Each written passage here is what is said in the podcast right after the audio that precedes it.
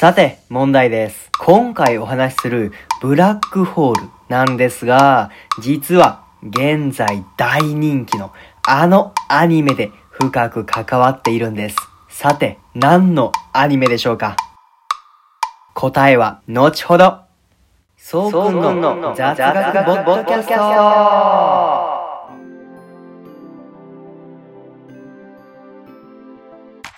このボッドキャストでは、つい誰かに話したくなる雑学や、日々のニュース、雑談、一度は聞いたことがあるけど、いまいちよくわからないものなど幅広い分野でわかりやすく解説したり、おしゃべりしたりします。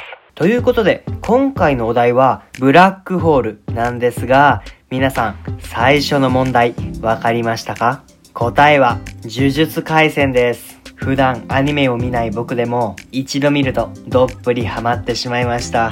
最近では TikTok でも領域展開っていうのが流行ってますよね。あれ何かというと呪術回戦で出てくるキャラクターたちの必殺技みたいな感じなんですよね。そしてブラックホールがこのアニメのどこに関与するかというと、五条悟先生っていう最強のキャラクターがいるんですけど、その最強のキャラクター、五条先生の領域展開、つまり必殺技ですね。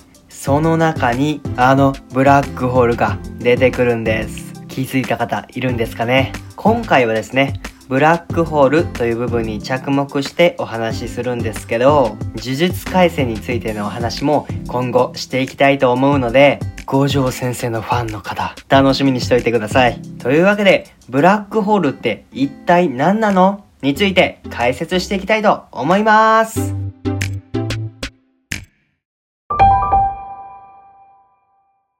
はい。というわけで、日本語訳すると、黒い穴を意味するブラックホールなんですけど、この正体、何かというと、その名の通り、穴でもある。けれども、穴でもない。という不思議な天体なんです。ここ、大事なので、もう一度言いますね。ブラックホールは、地球と同じ天体なんです。でも、他の天体と一つ違う特徴があるんです。それが重力がとてつもなく強いということです。このブラックホールの重力の強さを侮ってはいけません。この宇宙で最も速いとされている光。この光の速度、なんと秒速30万キロもあるんですけど、そんなとてつもなく速い光でさえも脱出できないほど重力が強いとされる天体なんです。これが理由で光では観測することができずに宇宙にぽっかり開いた黒い穴のように見えることから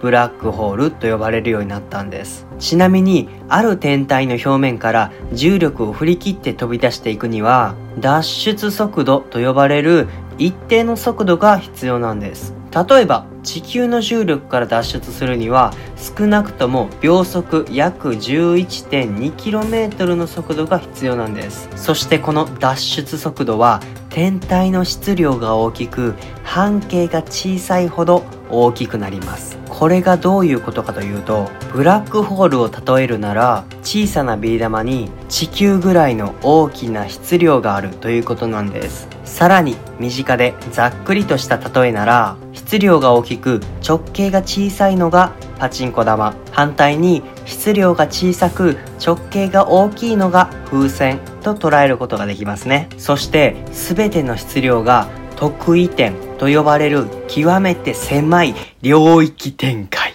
あすいません。ごめんなさい。間違えました。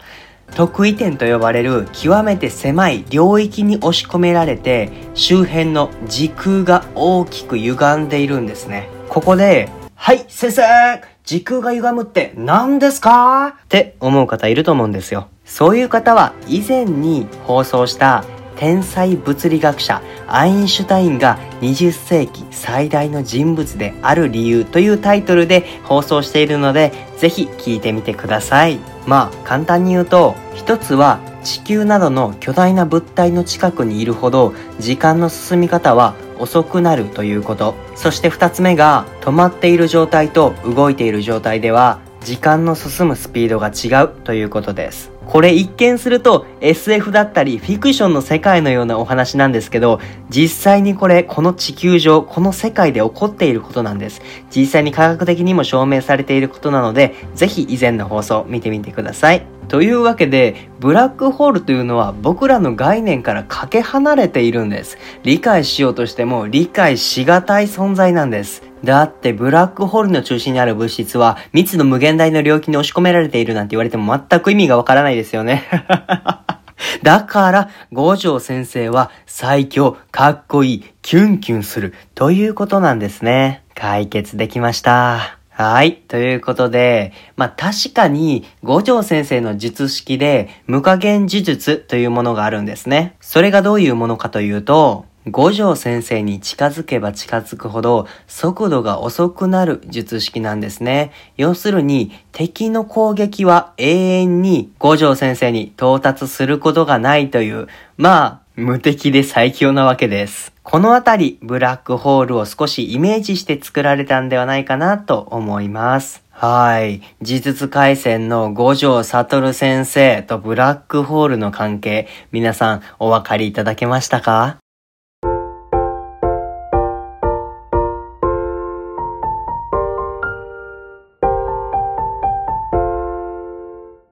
はい。というわけで、今日はブラックホールと五条先生への愛がね、伝わったかなと思います。そして、この放送が面白いなと思ったら、いいねとフォローよろしくお願いします。ということで、次回の放送お楽しみに。またねー。